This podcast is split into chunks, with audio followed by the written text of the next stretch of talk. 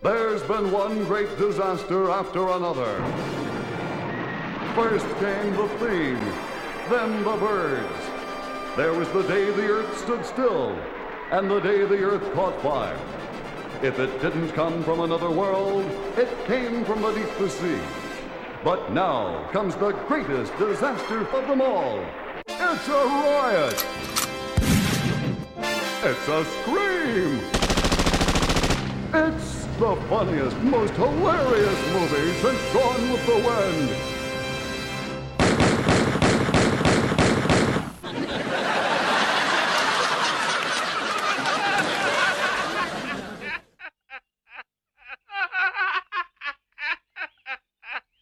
And now for something completely.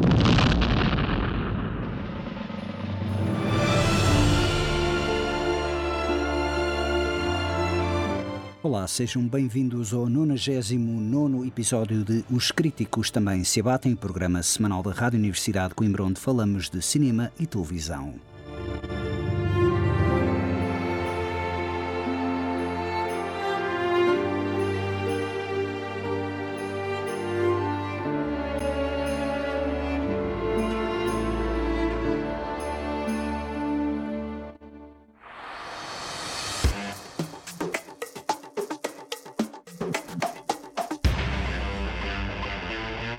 Agora começamos então o programa com esta introdução muito energética, muito rock and roll, ah, de uma banda sonora que depois vou introduzir. Para já começo a introduzir as pessoas que estão presentes no estúdio da Rádio Universidade de Coimbra, fazer-vos companhia nos 107.9 FM ou em RUC.pt.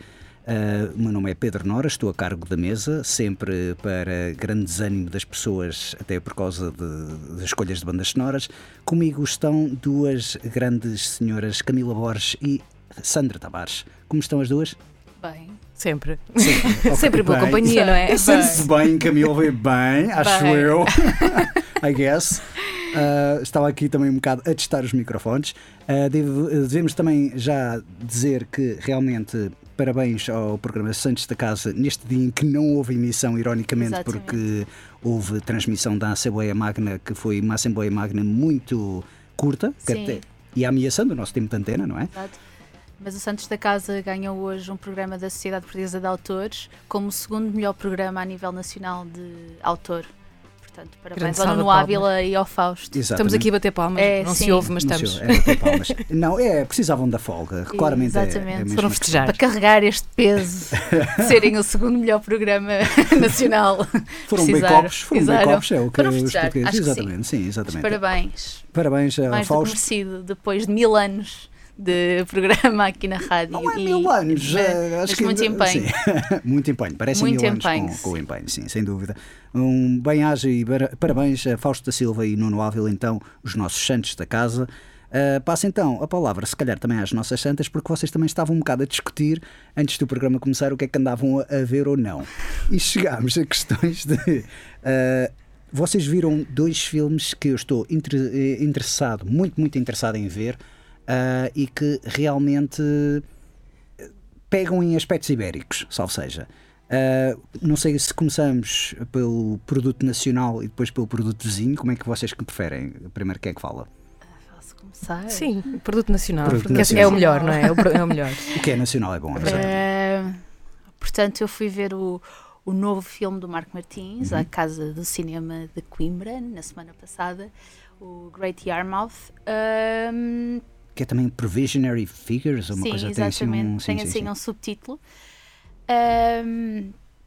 O que é que eu hei de dizer sem dar spoiler? É um filme um bocadinho difícil de falar, acho eu, sem entrarmos em pormenores que possam comprometer a experiência de quem vai ver o filme Uhum. eu confesso. Ahm, fazendo um disclaimer desde já, eu gostei do filme, eu acho que é um filme importante. Uhum. No entanto, saí do cinema com a sensação que se calhar não precisava ter visto o filme. Eh, eu faço-te a pergunta: tu viste os filmes anteriores de, e de gosto muito de São Jorge e gosto muito do Alice. do Alice? Pois, foram os únicos dois filmes que junta Marcos Martins com o Nuno Lopes, que o Nuno Lopes também entra neste filme, mas a personagem principal é uma grande atriz que é a Beatriz Sim, Batarda. e, e isso é inquestionável. Uh, Certo. atenção, eu quando digo esta coisa é algo do ponto de vista meramente pessoal. Ok. Uh, de, o tipo de coisas que eu ando à procura de ver. Uh, e hum, Pela temática do filme? Não, uh, pela forma como a história é contada. Ok.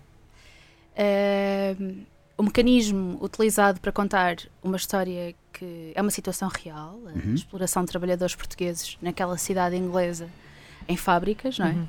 É uma coisa que acontece ou que aconteceu e provavelmente continua a acontecer. Eh, Centra-se na vida desta mulher para contar essa história. O meu único problema com, com o filme é esta forma. Porque, se- como é que eu hei de dizer isto sem, Sem estragar a é uma história. problemática tão grande que hum, às vezes não sei se, as- se, as pessoas- se fica claro e evidente que aquilo é algo maior do que ela e que ela simplesmente está a reproduzir um veículo, sistema. Sim. Ela é um veículo. E depois eh, tem a ver mais com a forma como acaba, mas aí eu não posso, obviamente, desdobrar-me sobre essa situação, porque estaria a dar a minha. Mesmo se disseres é um filme com um final feliz ou esperançoso ou deprimente, achas que já estás a estragar um bocado a... Eu acho que sim, Porque tu não sabes muito bem para onde é que aquilo vai. Acho que até grande parte, quer dizer, conhecendo os filmes do, do realizador, talvez haja uma Eu vou assumir tendência. que é pessimista. Eu vou Eh, logo assumir que é deprimente, que é um daqueles filmes Bom, para. isso deitou-me um bocado abaixo. Sim. E São Jorge. São Jorge. Não, E, fica muito atrás, eh, sim. A única coisa com este filme, atenção, eu fui a única pessoa que saiu da sala de cinema com esta sensação, mas eu acho que tem muito a ver com o facto de eu estar numa altura em que a vida já é extremamente dura e às vezes queres um bocado de uma luz ao fundo do túnel, nem que ela haja simplesmente como uma distração, mas às vezes precisas disso. E hum, a sensação com que eu fiquei ao ver, ao ver este filme é que hum, estou um pouco cansada de ver personagens femininas serem violentadas, Uhum. seja de que forma for. Não estou Uhum. a falar em nenhum tipo de violência em específico aqui. Porque a vida já é isso e nós já sabemos que a vida já é isso, e principalmente quem é mulher sabe montes dos problemas É. pelas quais ela está a passar. E às vezes só queria, ok, relaxar e pensar que o facto de sermos mulheres não nos condiciona daquela forma. Ahm, Eu já vi uma vez uma crítica acerca da Elizabeth Moth, eh, Uhum. Moss, Moss, Moth, eh, da atriz mais conhecida por entrar em Mad Men, mas que ela entra muito em muitos filmes de terror e daqueles Sim. thrillers assim um bocadito mais pesados, mas de uma perspectiva feminina, em que eu li uma crítica a dizer alguém que, pelo amor de Deus, que deu uma comédia romântica a esta mulher, porque realmente é uma ótima atriz. Mas atenção, mas isto, isto- isto, não tem a ver com a Beatriz Batarda, com o diretor, tem a ver comigo A enquanto consumidora. Sim, sim, sim, simplesmente porque quando falamos de. pá, também não sei como é que esta história poderia ser contada Uhum. em alternativa. A verdade é essa. Também já pensei um bocado sobre isso, de como é que poderíamos falar sobre isto não sendo assim. Não é? Ter- Teria, não teria o mesmo impacto sendo na perspectiva masculina? Eu acho que teria um desfecho diferente e é isso que me irrita. Ok. Ok. Percebes? Uhum. E é isso que me irrita. Olha, ainda bem que me fizeste esta pergunta porque é exatamente isso que me irrita. Eu acho que, e acho que isso depois também te distrai um bocado do sistema, Uhum. do problema que é ah, A exploração. aquela e- exploração e a forma como é feita, que é uma coisa que todos nós já sabemos, que há situações não só no Reino Unido, mas em vários países ditos de primeiro mundo, não é? Para onde as pessoas vão e que são eh, postas em condições de trabalho horríveis, eh, indescritíveis e muitas vezes não temos documentos visuais que nos mostrem essas realidades e eu acho que nisso eles fizeram um ótimo trabalho de pesquisa. O pouco que eu vi sobre a metodologia utilizada para fazer este filme parece mesmo que Cru. houve uma imersão Sim. naquela realidade Epá, e isso é tu sentes isso mas depois acho que o final foca-se mais na personagem como é óbvio, não é? É um mecanismo que ele utiliza para contar aquela história e a mim cansa-me a forma como acabou porque do ponto de vista feminino, ok again, É mais uma mais conhecido, já é conhecido, não é? Já é. já sabes, e, e- e- e- e também temos que meter em perspectiva que foi um homem a, a fazer este filme, a escrever este filme. Hum, o que é, o que é, não, não- isto não é uma crítica, é simplesmente sim, dizer que foi um homem que fez e realizou o filme. No entanto, aconselho toda a gente a ir ver, quanto mais não seja, para tomar conhecimento com essa realidade que todos nós já ouvimos falar, mas que às vezes precisamos talvez de a ver de uma forma crua para termos noção da dimensão Para chegar mais próximo. Sim, e, e como tu disseste, não só a Beatriz Batarda, mas o Nuno Lopes todos os atores estão absolutamente incríveis. A nível de casting, o filme é irrepreensível. Até há personagens que têm uma atividade específica que se parecem quase que se camuflam com o cenário. É uma Uhum. coisa assim muito, muito, muito bem trabalhada e nisso o filme. E é muito visceral.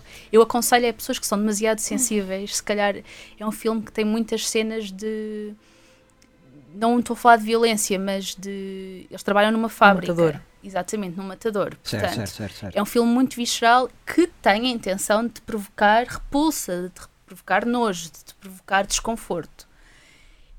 O único disclaimer que eu faço, se calhar, é mesmo esse: as pessoas, ao irem ver, preparadas de que.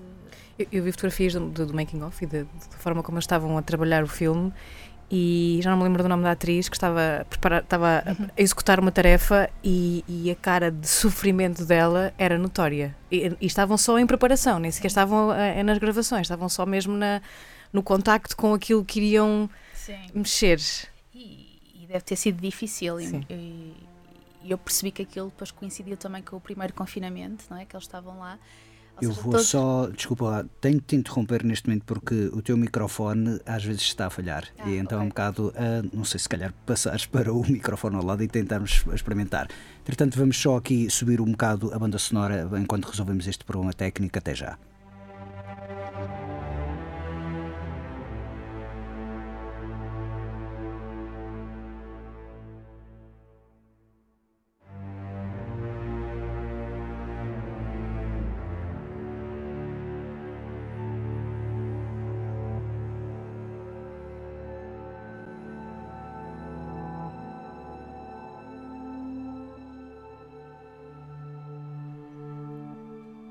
Estamos então de volta. Agora já afastei a Camila e a Sandra porque já estavam ali a conspirar demasiado contra, contra mim. Não, mas de facto estava ali a ver umas breves falhas no, no teu microfone. Ah, se bem que realmente te passaste uma ótima ideia da- do, do que era o filme. Ah, tu, E reforço na minha perspectiva, porque é uma perspectiva mesmo muito pessoal, no sentido de hum, talvez noutra fase da minha vida teria uma leitura completamente diferente e, e, e permite-me que isso um dia aconteça. sim. É o que eu tenho visto, o que eu procuro ver eh, neste momento é um bocadinho, sei lá, às vezes. eh, já sabemos como é que. sim, sim, sim. Deixa-me só perguntar-te se, conhecendo o, o histórico também de, de- de contar histórias do Marco Martins, se fosse outro realizador, teria o mesmo impacto? Ou talvez. O, Outra a- realizadora? Outra, outra realizadora? Ou ahm, a mão do Marco Martins nesta história foi o que também contribuiu para este resultado final? Não faço ideia. Eu Porque ele, ele tem esta questão de- do Sim, sim, peso, sim, não é? sim, da sim, forma sim, como sim. conta as histórias. Mas eu vou também pegar em mais, é por causa da premissa. Quando basicamente eu vi este filme, e obviamente que eu sou a pessoa quando falo de filmes, tenho sempre aquele termo comparativo ao realizador Ken Loach. E já Sim. muitas críticas associaram isto ao Ken Loach. Disseram é um Ken Loach mais visceral, um Ken Loach muito mais violento, ah, mais agressivo. E os filmes de Ken Loach já são agressivos que dói. Ahm, mas eu sempre achei, por exemplo, o que tu, tu começaste a chamar a atenção de- das personagens femininas. Eu acho que o Ken Loach liga mais às classes sociais do que propriamente às classes de género, às lutas de género, do que, mais às lutas sociais do que às lutas de género. E achei interessante porque eu comecei a pensar, ok, personagens femininas de Ken Loach, Uh, geralmente, pronto, é mais de uma índole secundária. Ele acho que nunca meteu nenhum filme uh, com uma personagem feminina uh, enquanto protagonista, mas são sempre mais, não quero dizer coadjuvantes, mas são sempre aqueles Mais pilares de suporte, Sim. de suporte emocional. Uh, são vítimas, é certo, muitas das vezes, mas também são aquelas que têm maior força, uma maior força inerente, nem que seja também para a coisa da resistência. E agora, eu não sei se já alguma vez viste filmes do Ken Loach que abordam essas. Pronto, o Daniel Blake, imagino que muita, foi um dos filmes que muita malta viu. uh, e estou-me a lembrar da personagem feminina de- desse, desse filme, que é, que é poderosíssima. É mais mesmo a questão de. uh, uh, as, as mulheres, neste caso, uh, serem, digamos, serem alvo do que propriamente ser destaque? Eh, Achas que é. Eu estou a parafrasear bem a pergunta, estou a fazer Eu bem a só acho. Eu percebo porque é que o Ken Loach, por exemplo, não. Porque é que ele poderá ter medo de escrever sobre uma mulher. Porque uma mulher, eh, do ponto de vista masculino, não sei, eh, acho que há poucos homens e, e podem mandar sugestões para eu provar que estou para me provarem que eu estou errada. Hum. Mas há poucos homens que escrevem bem sobre mulheres. Concordo. Sim. E, hum, Cinema ainda menos.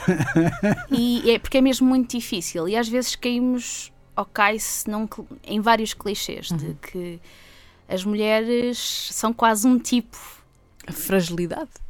não, são fragilidade. Eu, eu também não quero dar aqui abrir muito pano porque senão vou entregar o, o final do filme final e do também filme, não, sim. não vale a pena.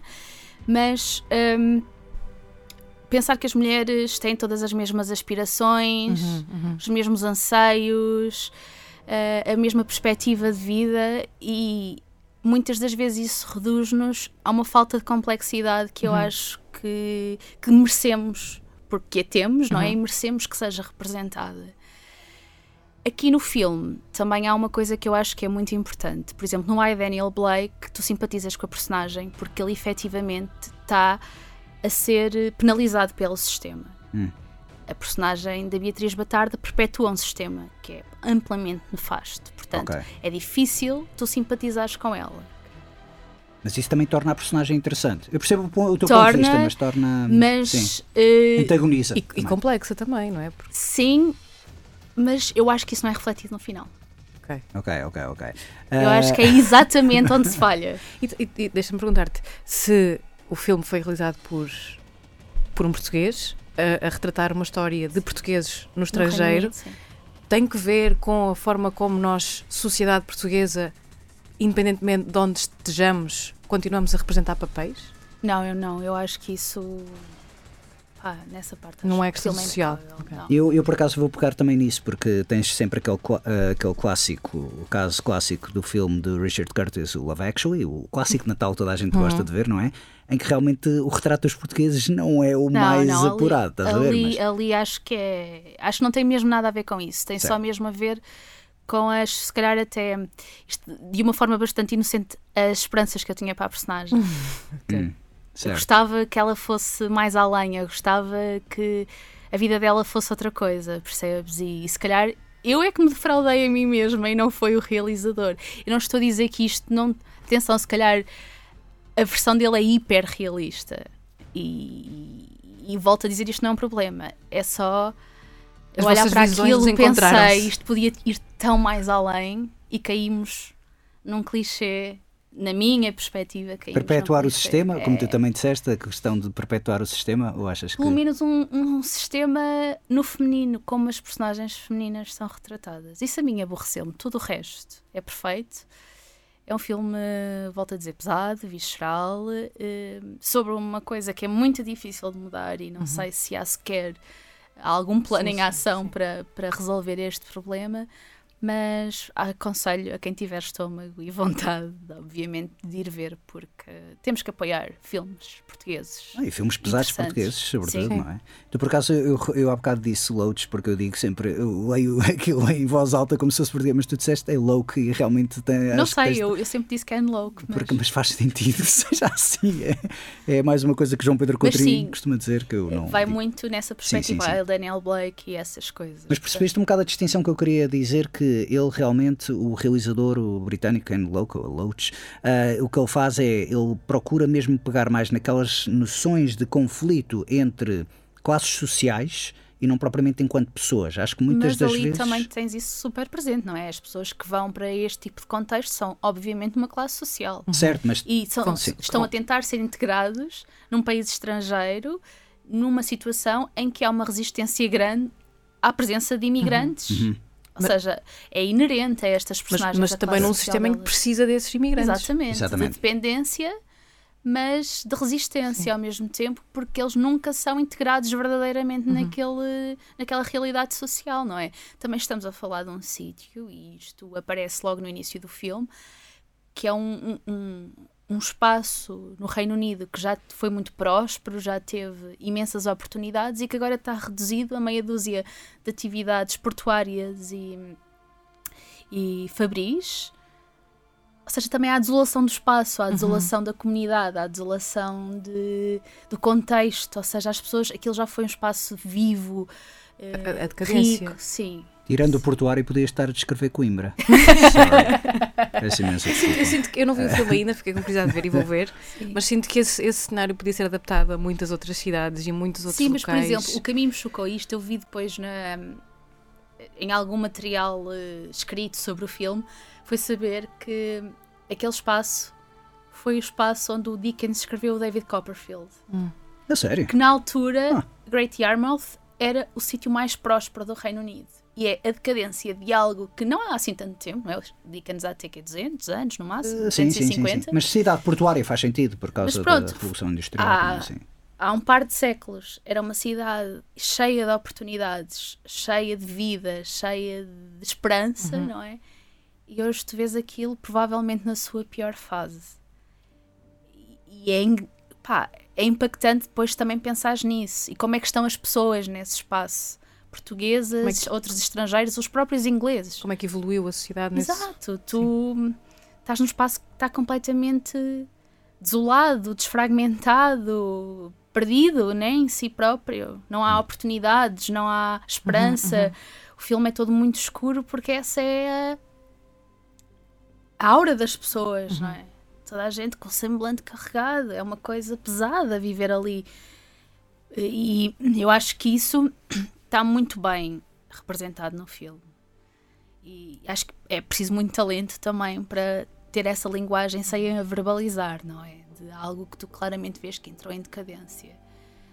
E não E de há, a ambiência toda. é, não há ali nenhuma daquelas imagens britânicas que tu normalmente tens, não é? Não há. A Cosmo, cosmopolita. Não, não há ali- de- sim.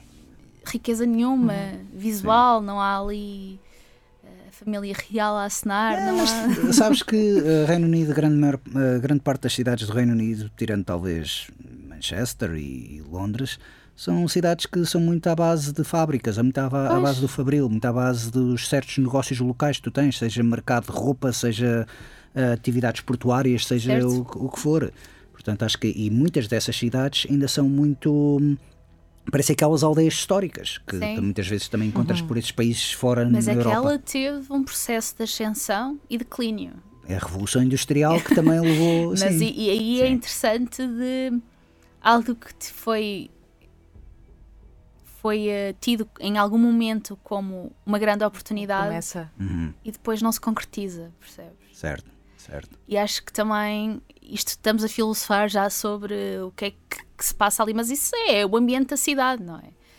E Mas também faz sentido ter isto, ter isto em conta quando se vê o filme, porque se entende melhor um bocadinho a forma como, como é o filme, como, como o foco que é dado, a ambiência que é colocada Claro. e também, entende, também se entende melhor o semblante das pessoas. Eu, eu não sabendo isto, se calhar não conseguia entender muito bem porque é o cinzentismo e Eu estou curioso para ver. Mas por- isso aparece logo uma nota no início, ele a Uhum. explicar que aquela cidade já foi uma cidade inacreditável e depois apresenta-te uma coisa que tu ficas tipo, uau. Eu, eu estou curioso para ver realmente Marcos Martins a apresentar eh, um, o espaço citadino, porque tanto no Alice como no São Jorge foi muito mais bairrista, mais uma coisa Sim. mais. eh, pronto, não, não, não tinha um grande alcance em termos de, de área urbana.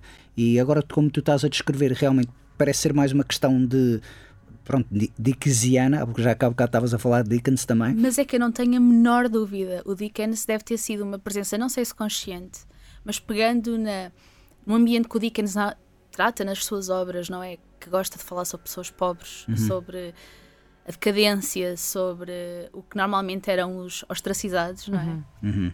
não tenho a menor dúvida que faz todo sentido eh, o produto final, como ele é apresentado. Aquilo de facto podia ser escrito à luz da época, uma coisa escrita pelo Dickens. Quer dizer, há um sistema que penaliza as pessoas que procuram uma oportunidade, que é perpetuado por extrema violência, não é? Sobre esses corpos, sobre essas pessoas, sobre essas expectativas. O melhor dos tempos e o pior dos tempos, não é? É, e, e é muito Dickens, olha, eu não tinha pensado, mas o filme em si é muito Dickens, mas o Dickens também é quase uma verdade universal para qualquer coisa do Sim, género. mas o Dickens é dos melhores escritores. Por acaso, já agora vou pegar também num pequeno à parte, que era até para uma coisa que da semana passada ocorreu enquanto estávamos a fazer o programa.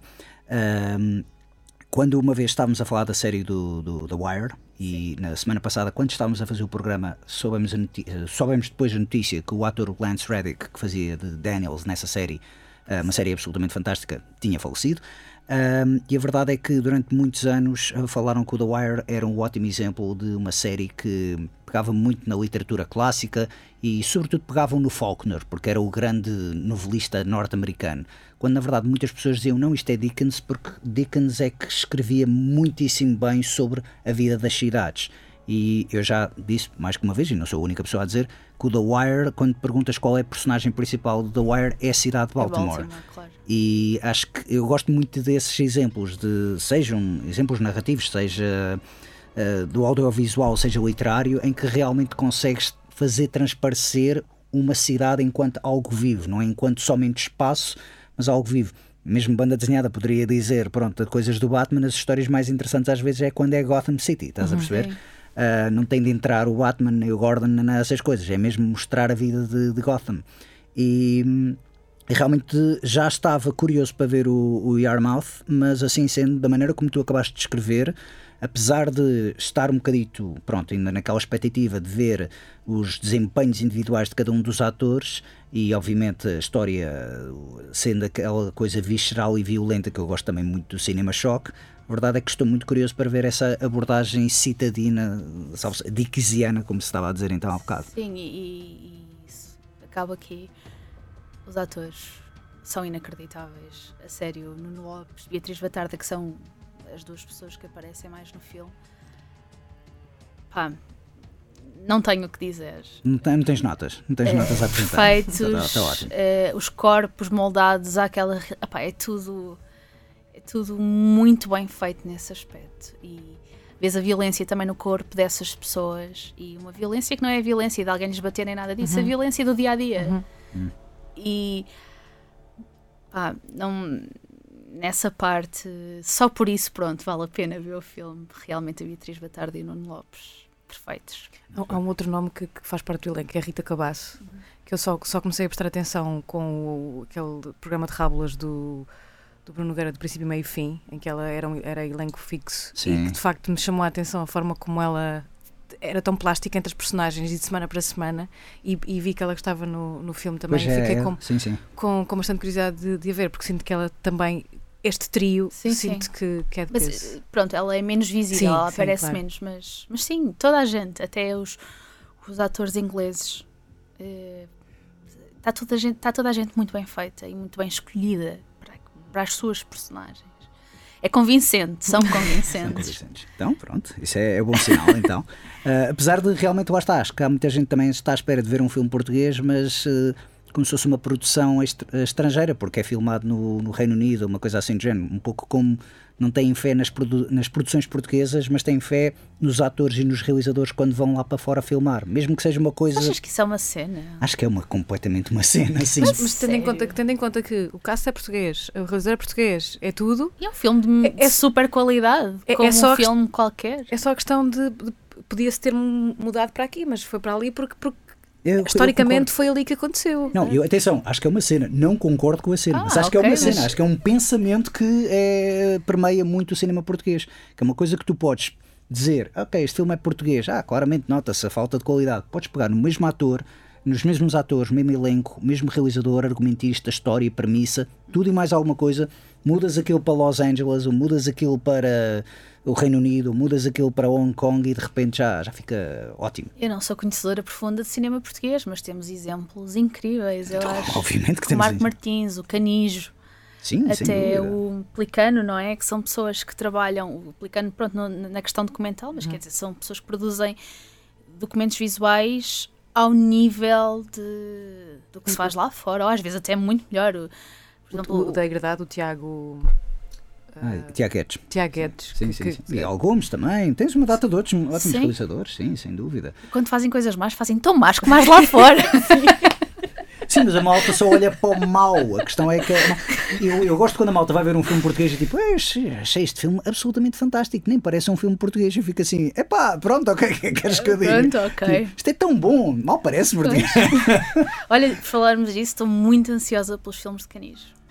Ah, ok, o mal viver e o bem Sim. viver. Sim, sim, sim. Vocês não? Eh, Para maio? Estou meio curioso. A verdade é, o único filme que eu vi do Canijo, ou, ou melhor, vi dois filmes. Vi, vi, um, vi o Sangue do Meu Sangue e depois vi um filme que não é bem, bem um filme, mas é uma espécie de making-of do, do Sangue do Meu Sangue, que é os atores, o estúdio dos atores, em que basicamente vês mesmo, é uma espécie de documentário de como ele educa os atores, os atores a, em interpretarem os personagens. E portanto, acho que realmente é a única coisa que eu vi do Canijo, mas estou muito contente pela vitória dele, obviamente.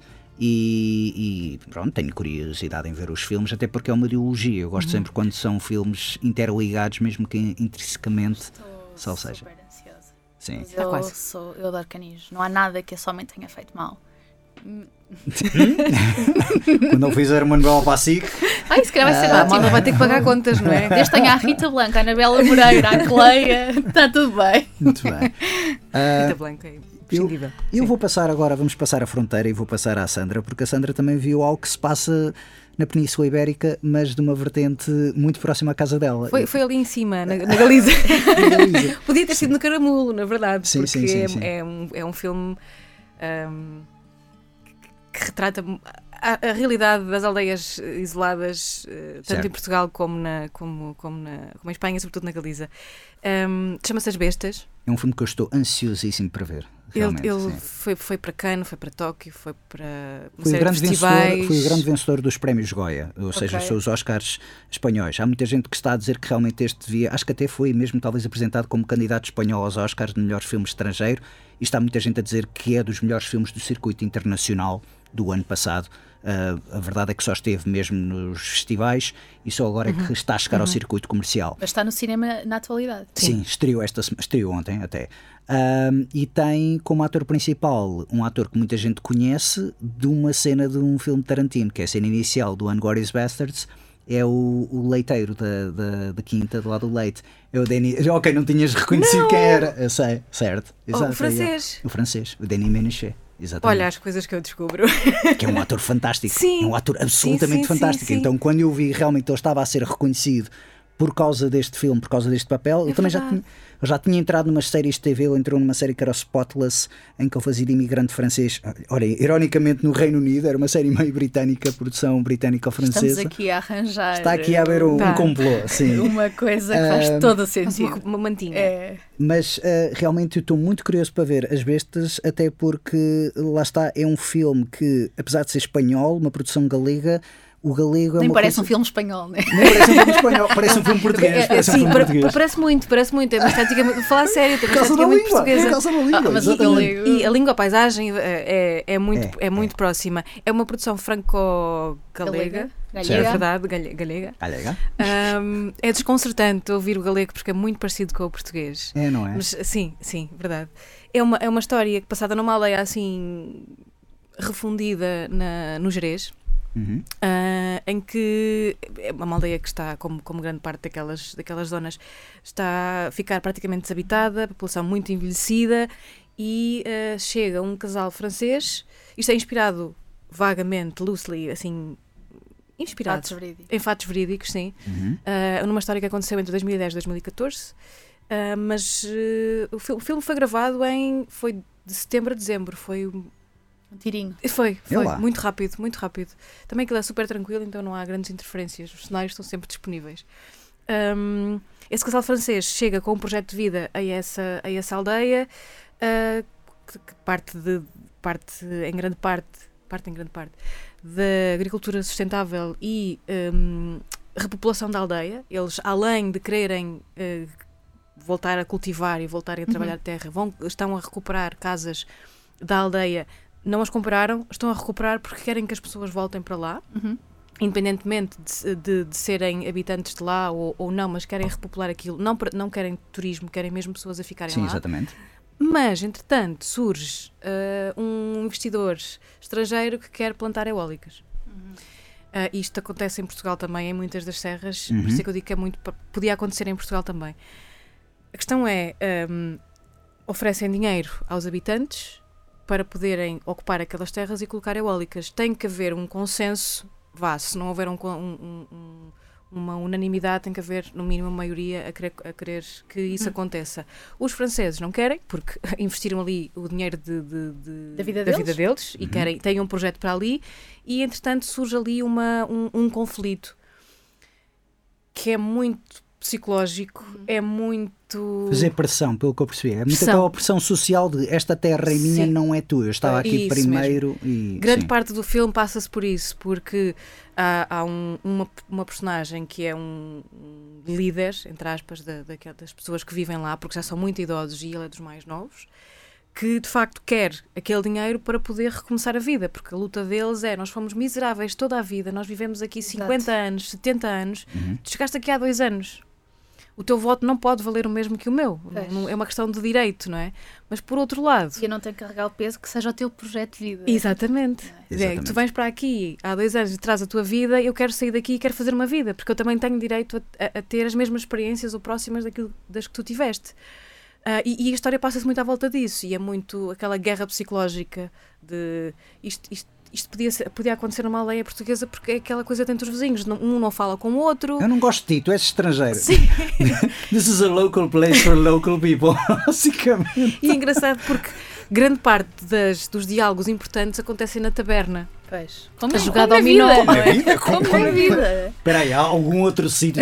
Vais-me dizer que há uma Assembleia da. República? Não, não, não, não. A Assembleia da. República. É ali onde as sim. pessoas se encontram. Nem sequer aparece igreja, não, não, há, não existe essa, essa questão. É mesmo ah, na, na taberna, à volta do dominó e das garrafas de vinho, que se discute e que se debate e que as pessoas colocam ali um bocado a alma do, do que é que pretendem.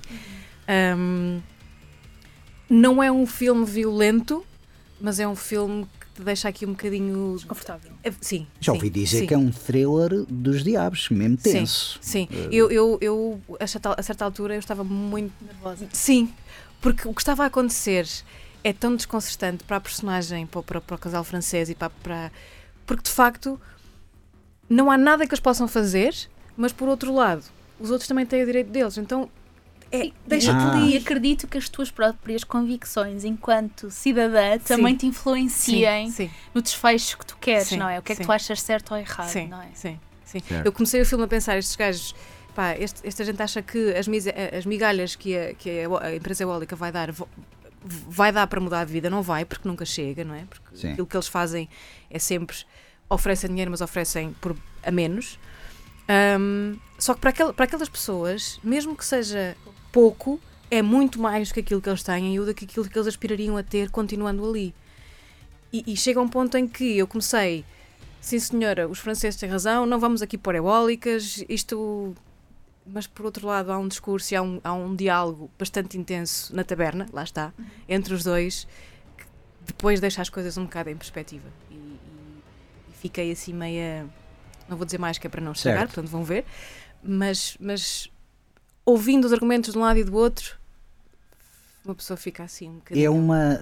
Pegas nessa coisa, nesse duelo de argumentos, salvo seja, Uhum. e realmente eu lembro-me também de alguém uma vez me ter falado deste filme, precisamente eu ouvi falar deste filme pela primeira vez quando começaram a sair os, os principais candidatos. Ainda não tinham saído os nomeados aos Oscars, mas aquela coisa de lá está, este filme surgiu muito na conversa de Oscars. ah, mas pegarem muito no Benches of Inisherin. E como o Benches of Inisherin, ah, sei que a Sandra já viu, não sei se a Camila já, já viste, ah, é também um filme que também o conflito vai escalando muito. É um, parece uma coisa muito local, uma coisa muito inofensiva, salvo seja, ah, mas depois aquilo vai escalando e escalando. E uma pessoa até disse: Isto é o que eu, que eu queria que o Benches of Inisherin fosse, e foi essa pessoa que me, realmente me disse: Isto é um thriller na medida em que é um escalar mesmo de Sim, tensões. sim. paro. Por acaso viste essa comparação? É mais, sim, agora que falas nisso, sim. É mais intenso e é mais. O, o, a- o ritmo é mais rápido do que no Benches of Inisherin. E não é tão comédico, imagino. Porque Não. o Benches of Inisherin Não. eu achei comédico. Não. É um humor não negro. Não Sim, mas eu, eu achei piada. Eu não, me ri, eu não me ri, mas ri. achei piada. Eu não choro também, mas fico triste às Também não vezes com filmes. chorei. Ah, Pronto, isto É é. um filme bonito. Sim, é um filme Ah, bonito. pá, é- precisas de dois para dançar o tango, não é? Se alguém diz não quero, ok, respeito a tua opinião. Era tão simples. Precisas de dois para meter uma, uma eólica. Sim, é verdade. Não, Sim. ali estamos a Sim, falar de perspectivas de vida. Certo, Outra sim, coisa sim, sim. é. é, Dançar o tango. Não, não, não me apetece. Sim. Ok. Pronto. Mas o, o Ai, para ti tu resolvias o Benches em 5 minutos, é isso? mas o Banshees, o, aca- acaba, o, o setting, o, a data é nos anos 20. Sim, sim, é E muito mais aqui- antigo. isto Aqui é foi uma em coisa... 2010, 2010 2014. Eu Foi achava uma que era situação- mesmo antes pré-Covid, que a história passava-se mesmo pré-Covid, 2018, 2019, uma coisa assim. O- o- o- As bestas. As bestas foram gravadas em 2021. Ok. Mas, uh, uh, a um exatamente, a um período, a um período pré-Covid, 2010, Ah, ok. 2014, Ok, em ok, acontecimentos que, que hum, tomaram lugar em- entre 2010 e 2014. Esse filme me parece muito interessante, mas eu, tenho, eu temo sair com o coração a mil. Sim, tu vais, Cinema. vais querer dar pancada em muita gente. Vais querer voltar à tua aldeia e tipo, ah, calma lá, que só assim. Ah, Até, até porque, um, e é, é um tema muito atual, porque neste momento Uhum. nós temos muitas aldeias a sofrerem com a mesma, com a mesma, com a mesma situação. Não, não só de pessoas estrangeiras que mudam para cá o, o, o projeto de vida deles e querem de facto viver em Portugal e integrar-se, como por outro lado também os interesses económicos que vêm de fora e que vêm mexer com estas pequenas aldeias. E a verdade é que população envelhecida como nós temos, aldeias no meio de nada, abandonadas praticamente, uma empresa ou alguém que lhe chegue com algum dinheiro, com alguma, alguma perspectiva de vida um bocadinho melhor do que aquela que eles sempre conheceram, é aliciante. Exato, e, e numa população envelhecida, acredito eu, muito já na idade da reforma, Uhum. é a perspectiva de ter dinheiro para comprar medicação, para se calhar ir para um lar e estar De não, confortável. de não ter que trabalhar todos os dias. Exatamente. Ah. E morrer minimamente tranquilo, se calhar Uhum. a deixar alguma coisa para os filhos, não é? Sim. Pois, mas há muitas vezes também o problema é, às vezes, estas aldeias, estas eh, zonas. Ahm, é, o- é dos graves problemas às vezes da população local é precisamente os filhos já não estão interessados em ficar lá, Sim. os filhos estão a Sim, ir sim, para as sim. grandes Mas eu metrópoles digo e para os filhos, sim, é nem sim, que seja sim. na conta do banco, não é? Tipo, deixar qualquer coisita delegado, quanto mais não sejam os trocos, não é? Porque, bem, na verdade, questões ambientais para essas pessoas não são prioridade. Pois, isso também é verdade. Nem, nem questões de, de agricultura sustentável, nem questões de repopulação. Eles não- nem sequer pensam nisso. Não é? Num- Numa aldeia em que não há crianças, como era o caso daquela e, e Uhum. outras que temos cá, isso já nem passa pela cabeça, a ver, voltar, voltar a haver crianças nessas aldeias. Pois. Tens problemas tão graves no teu dia a dia que se calhar eh, Sim. a energia renovável gerada pelas eólicas é o menor dos teus problemas. Sim.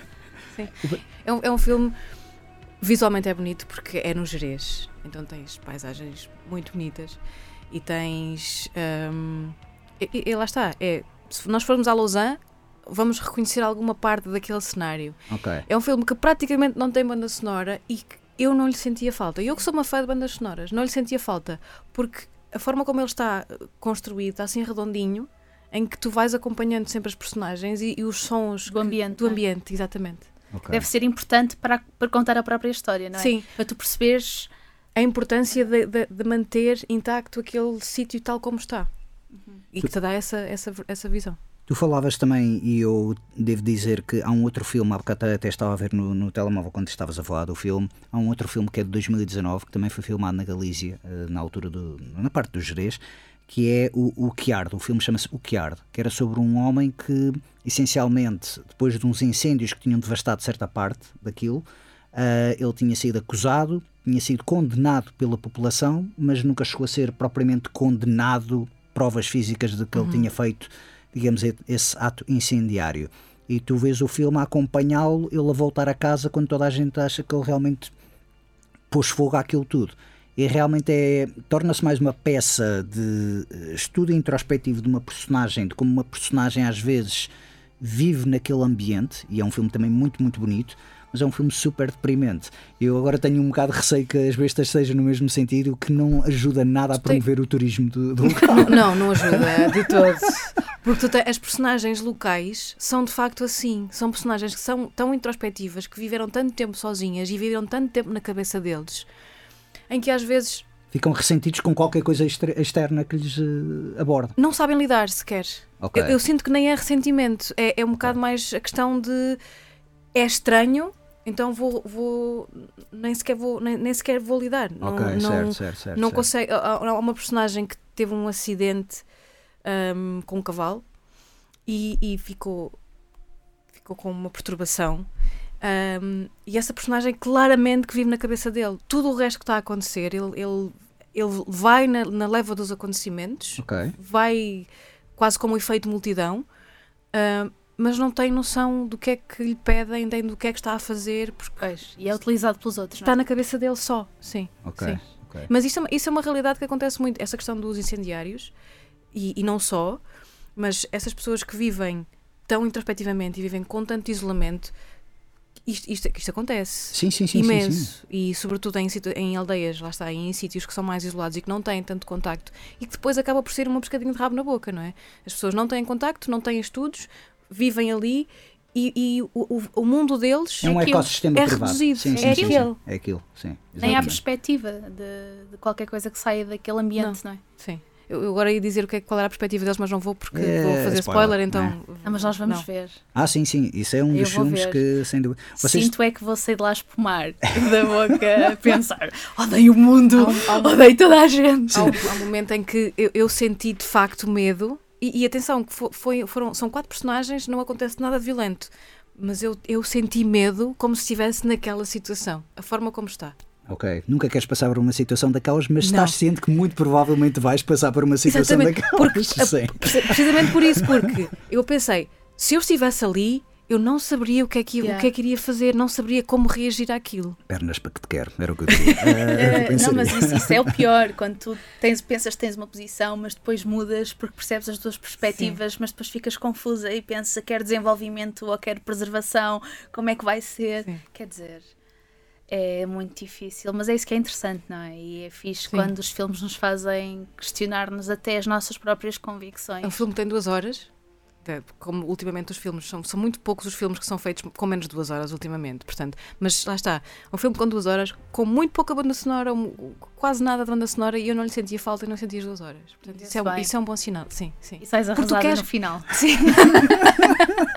Sinto-me super bem com a minha vida, porque a minha vida não é como estas pessoas no, no filme. Não, não, eu sinto. Tu queres, queres de facto acompanhar a história daquelas personagens, Sim. queres Sim, saber ok, de facto sim, o que é sim, que sim, vai sim. acontecer. Portanto, eu diria para vermos esse filme e depois vemos o John Wick 4, né? Sim. Não é? Só para levantar aqui. Eu, não, fazer o segue, estavas a dizer o filme duas horas com banda sonora. Ah, sim, vou ter de falar agora também disso. Vou ter, não vou ter, mas a verdade é que tenho duas ah, sugestões, duas recomendações. Uma delas é até direcionada à Camila aqui. Ah, mas vou primeiro falar de, do John Wick. Que é uma recomendação para mim que eu adoro John Wick. Tu gostas de John Wick? Adoro. A sério? Sério, Ah, quero ir pronto, ver. ok, Vou é ver no domingo. Pronto, então prepara-te porque são quase três horas. Ah, não interessa. Ainda bem, podiam ser cinco. Ah, é um filme com. ah, atenção, são três horas. Também devo dizer que. Com cão ou sem cão? Tem cão. Claro. Tem um cão, tem um cão. Ah, tem uma cena pós-créditos também, devo dizer, que é uma coisa que acho que não tinha visto os- nos anteriores, não havia, e por acaso neste realmente fui verificar mesmo antes.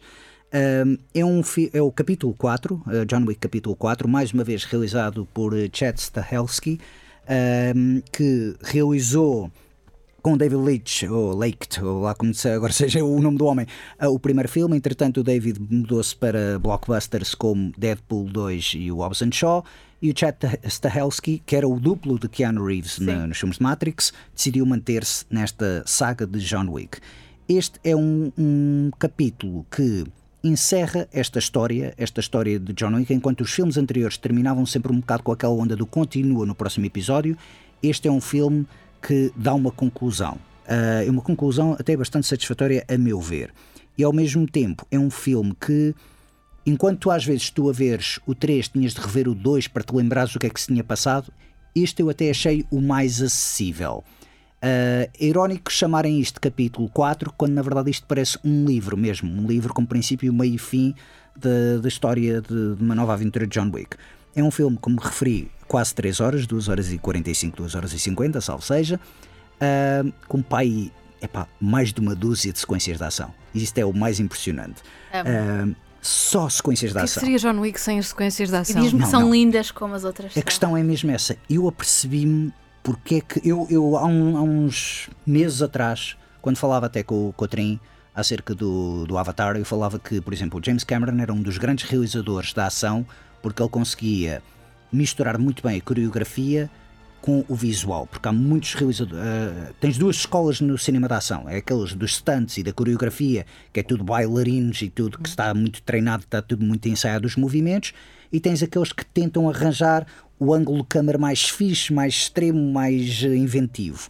Aqui o que este, o que este novo filme, já os anteriores mostravam, mas o que este novo filme mostra é uma luminosidade, uma visibilidade espetacular. Porque há- o que me irrita às vezes, e eu pego também muito na, na franchise da ação, que é o Jason Bourne, que era do Matt, Matt Damon, o primeiro filme é ótimo, porque vês boas cenas de luta, cenas que não são assim muito tremidas nem nada, estás a perceber o que é que está a passar.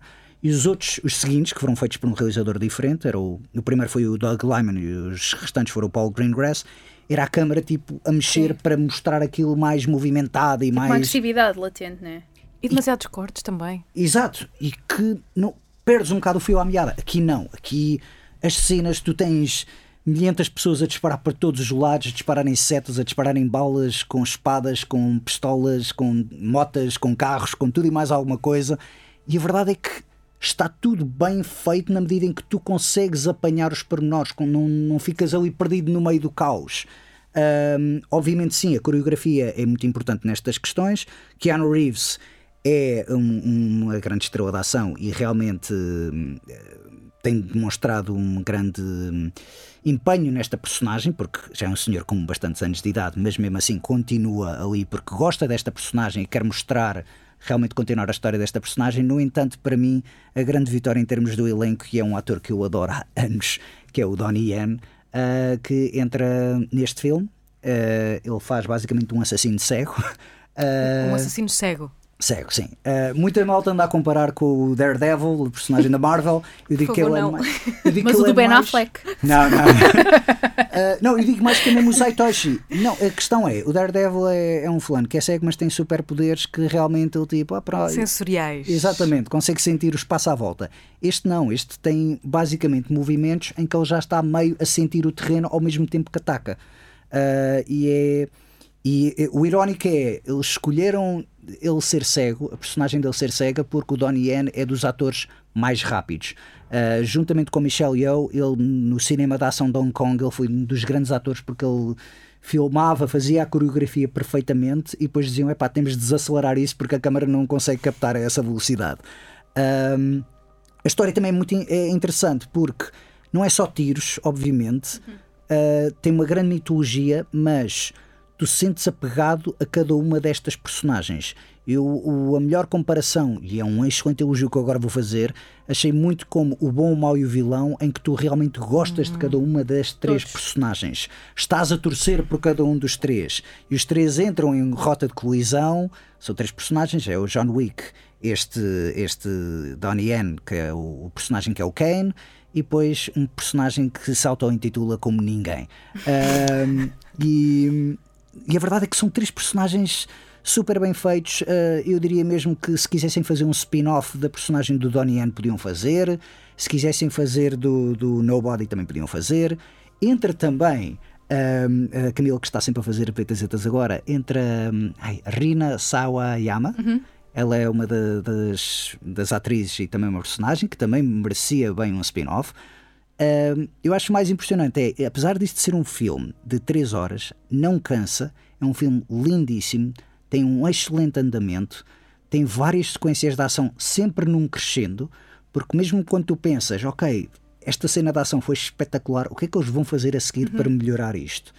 E mistura uma, uma série de influências que eu gosto. Eu, eu, eu devo dizer, os filmes de John Wick são feitos um bocado para mim porque é um bocado aquela inspiração de westerns, aquela inspiração dos filmes de Hong Kong, da ação de Hong Kong, de bandas desenhadas.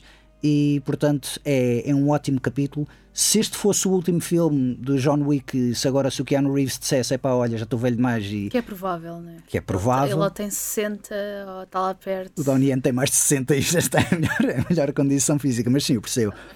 Mas a verdade é. Gostei mais. houve- há uns anos atrás tiveste muito aquela moda de encerrar sagas com o Rise of Skywalker, que é um péssimo filme, com o Endgame, que é um filme. Bah, engraçado. Este é o mesmo género de filme, mas conclui muito bem a história. É uma, uma conclusão absolutamente fantástica, porque, portanto, se são fãs de John Wick Sim. eh, e de Keanu. Reeves. e de Sim, Keanu Keanu Reeves. é um fofo. Tu achas- só, só para terminar, tu achas que o filme foi feito assim, com esse tipo de personagens, para haver spin-offs? Achas que pode, pode ter sido intencional para, para Uh, acho que sim, porque até já está programado um spin-off com a Ana Darmas, que não entra neste filme, mas uh, entretanto acho que é um filme que se passa entre o capítulo 3 e 4 uhum. e acho que eles realmente já há muito tempo eles queriam desenvolver uma série de TV sobre o Continental, que é o hotel dos assassinos, onde uhum. os assassinos todos se encontram. Uh... Porque ele olhou para mim a explicar. Não, estou a explicar aos nossos ouvintes. Não estou a explicar a ti. Uh... Não, porque eu sei tudo. És apaixonada pela saga John Wick. Uh, vais gostar disto, a sério. Este, então este não, filme e, é absolutamente fantástico. E acho que deve ser um ótimo filme para desanuviar e para não pensar em nada e Opa, só olhar para aquilo deslumbrada a pensar como é que meteram tanta luz aqui dentro e tanta coisa. E então, o Keanu Reeves aqui, de um lado para o outro. Truques de fotografia. E também, devo dizer, há um, é a primeira vez que eu vejo um crane shot. O chamado crane shot é aquela câmara de grua, que é uma câmara uhum. suspensa. Imagina tipo GTA ou Micro Machines a visão Sim. superior. Muitas vezes fazem isso para introduzir carros, ou cenas de perseguição de carros. Aqui fazem com uma cena de tiroteio entre várias divisões da mesma casa que é absolutamente maravilhosa. E eu nunca tinha percebido que não havia nenhuma cena, nenhum crane shot nos filmes anteriores de John Wick e fiquei epa, completamente maravilhado. Uh, visualmente isto é, é uma delícia, e sim, é, mas é um filme pipoca, obviamente. É um filme e, também só para fechar aqui redondinho, deverá ter sido um dos últimos filmes com o ator que morreu na semana o passada. O Lance Reddick, é? exatamente, exatamente. É o último filme dele. Não foi dedicado a ele uh, nos créditos, porque não houve tempo para eles meterem o, a dedicatória, mas o, tanto o realizador como o Keanu Reeves disseram mesmo que foi a grande, a grande despedida dele e que era a dedicatória, era a pessoa que merecia a dedicação no filme. Há bocado realmente tinha falado do Lance Reddick quando falei do The Wire. Uh, eu só tinha também uma. Uh, Sandra, eu também uh, eu ia só recomendar aqui uma série a, a Camila, porque é o Poker Face, a série do Ryan Johnson com a Natasha Leone. Ah! Pronto. Já ouvi uh, falar. E tenho pena do que o Tri não está cá hoje, porque Taskmaster Portugal estreou a segunda temporada. Isso vai ser o centésimo episódio. Taskmaster. Nora, acho só que não apresentaste a banda sonora. a banda sonora era John Wick, ah, de Tyler boa. Bates e Joe J. Richards. Sim. Tudo fica bem quando acaba bem. Sandra, mas tu tinhas alguma coisa a dizer uh, para terminar? Já, não interessa, já, já, já não interessa.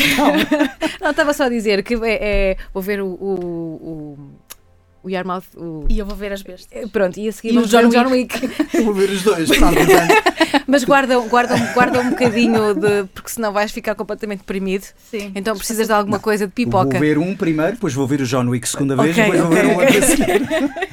Vai ser o meu plano. Uh, olhem, vamos então despedir-nos, que isto realmente está a acabar e agora é que sim, fechou tudo bem. Uh, muito obrigado a Sandra e Camila por estarem presentes, por mais uma hora de conversa. Realmente a falar de filmes que eu ainda não vi e sem me estragar os mesmos, que acho que isso é o mais notável. Espero não ter estragado John Wick, muito John Wick para vocês. Impossível estragar John Wick. É, assim, também é isto que eu estou à espera quando vou ver John Wick. Né? Planos de ação, mortes. Luzes. Boas cenas, de, boas cenas de, de cão. luta. Cão. cão é importante em John Vocês Wick. vão gostar muito do cão deste, deste filme.